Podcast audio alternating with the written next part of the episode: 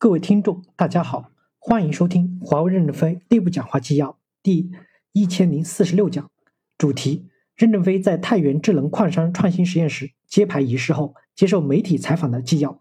第四部分，本文刊发于二零二一年二月九日，山西太原。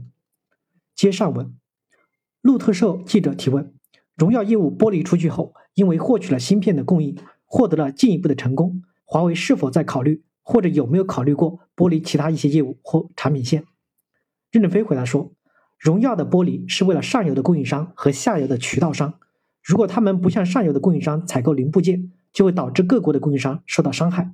如果他们没有产品向下游的渠道供货，渠道就会干枯，影响大量的就业。因此，剥离荣耀是在环境所迫的情况下所采取的行动。剥离之后，华为没有荣耀一分钱的股票，他们的生产规模越大。”就越挤压华为手机的生存空间。但是我们要理解供应商、渠道商和用户的需求，应该克己复礼，克制一下自己，顺应潮流。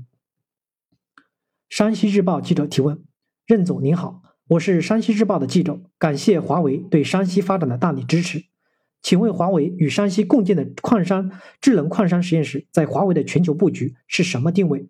实验室落地以后，从哪些方面发力运行？将来会给山西带来哪些变化？有些什么愿景？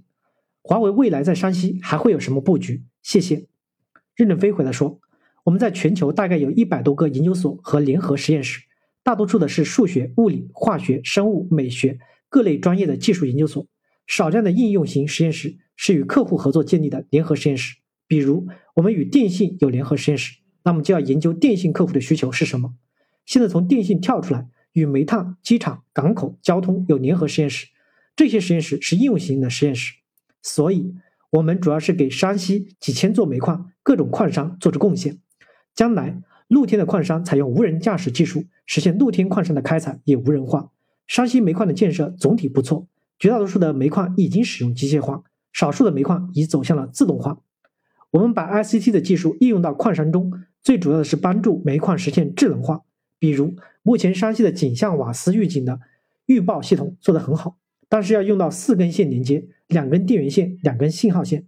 当我们进来以后，瓦斯传感器就不再需要线了，向上传输用无线电，设备供电用电池，低于六毫安的安全电流的标准。